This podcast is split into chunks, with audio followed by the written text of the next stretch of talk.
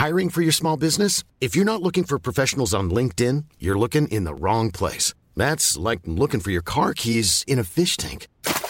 LinkedIn helps you hire professionals you can't find anywhere else, even those who aren't actively searching for a new job but might be open to the perfect role. In a given month, over 70% of LinkedIn users don't even visit other leading job sites. So start looking in the right place. With LinkedIn, you can hire professionals like a professional. Post your free job on linkedin.com slash people today.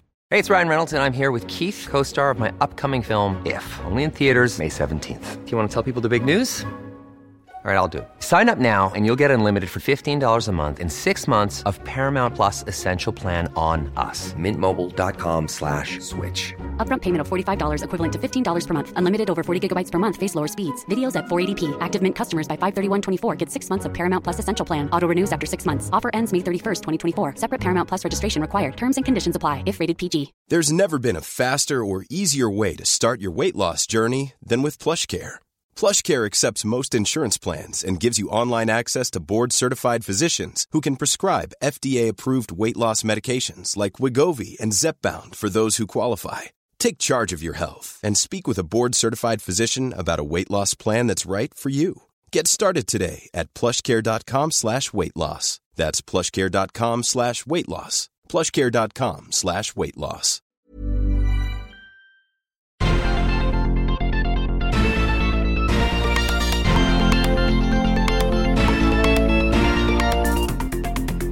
Salut à tous et bienvenue dans Sortie de Veille, le podcast quotidien de Mac Génération.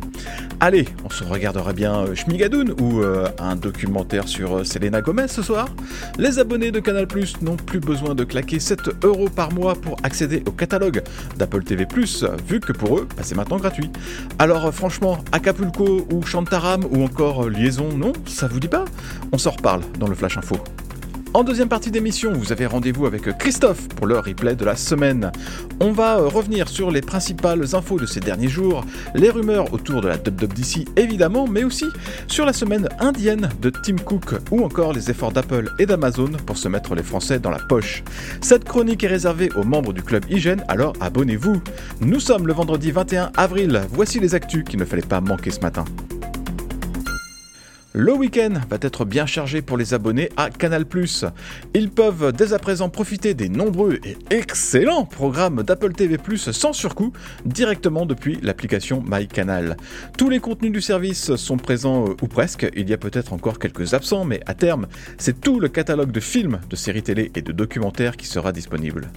Pour Apple, c'est une première mondiale. Jusqu'à présent, l'accès à Apple TV+, devait passer par l'application Apple TV. Bon, il y a bien euh, deux ou trois séries qui sont aussi proposées en, en Blu-ray, mais ce sont vraiment des exceptions. Pour l'occasion, les équipes de Canal ont fait un gros travail éditorial pour mettre en avant les programmes d'Apple. Et puis, euh, il y a des séries comme le Morning Show qui ont commencé à être diffusées sur la chaîne Canal+. Bref, c'est les petits plats dans les grands pour les deux partenaires et ça permettra au catalogue d'Apple TV+, de trouver un nouveau public. Il y a euh, 9 millions d'abonnés à Canal+, en France. En revanche, bah c'est pas sûr que cette offre permettra à Apple de vendre plein d'abonnements à son service de streaming du coup. Apple est une fois de plus accusé de Sherlocking de la part de plusieurs entreprises. Se faire Sherlocker n'est jamais très agréable dans notre novlangue. C'est euh, le fait de se faire piquer une idée par Apple. Ça peut être une fonction, un logiciel ou tout simplement une invention. Ici, ça concerne l'Apple Watch et des fonctions de suivi de la santé. Un long papier du Wall Street Journal fait euh, intervenir des petites sociétés qui se plaignent des copier-coller d'Apple. Le relevé de la fréquence cardiaque aurait par exemple été très inspiré par des brevets de la société Valencel. L'électrocardiogramme apparu avec la Series 4 proviendrait d'une inspiration d'un bracelet construit par Alive Core. Et la mesure du taux d'oxygène dans le sang rappelle beaucoup un développement de l'entreprise Masimo. Et Apple ne se serait pas contenté de regarder par-dessus l'épaule de ses concurrents. Le constructeur a aussi débauché des employés à grands coups de dollars. Alors évidemment, ça fait mauvais genre quand on se présente comme un grand innovateur, mais dans le sens inverse, beaucoup d'entreprises se sont aussi inspirées de ce que fait Apple. Pour sa défense, le groupe a déclaré qu'il avait pris des licences pour 25 000 brevets durant les trois dernières années. Plusieurs de ces histoires sont devant la justice, on en parle régulièrement sur MacG. La dernière en date concerne d'ailleurs Alive Core qui est à deux doigts de réussir à faire interdire les importations d'Apple Watch aux États-Unis. Si vous avez l'habitude de courir sur une piste d'athlétisme, vous allez peut-être avoir une surprise avec votre Apple Watch. Depuis quelques jours, Apple a en effet activé la détection automatique des pistes de course en France. Vous n'avez euh, rien à faire si ce n'est lancer un exercice course en plein air et d'indiquer le numéro du couloir.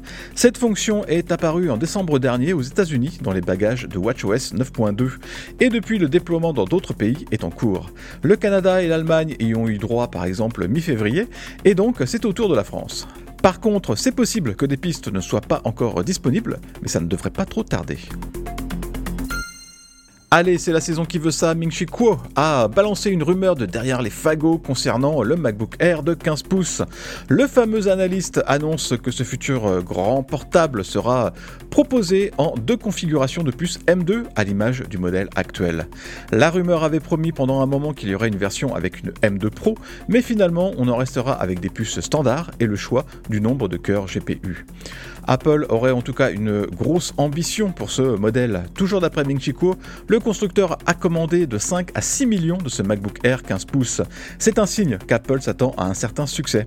Ça ne fera pas de mal au vu des ventes de Mac au premier trimestre qui ne sont pas, paraît-il, au mieux de leur forme. Enfin, il reste à voir la question du prix, mais ça, il faudra attendre probablement la WWDC pour le savoir. Vous allez me dire, et la puce M3 alors? Ming Chi indique que sa production va commencer dans la deuxième moitié de l'année. La M3 devrait euh, équiper les futurs MacBook Air, MacBook Pro, iMac et Mac Mini. Tout ça pourrait sortir dans le courant de l'année prochaine. Merci d'avoir écouté le Flash Info de sortie de veille. Si vous voulez écouter l'intégralité du podcast, vous pouvez vous abonner directement sur le club Hygiène. Ça coûte 4,99€ par mois seulement et vous avez droit à des tas d'autres avantages. Comme par exemple l'absence de publicité dans nos applications et à des contenus exclusifs en plus. Rendez-vous sur clubhygiène.fr.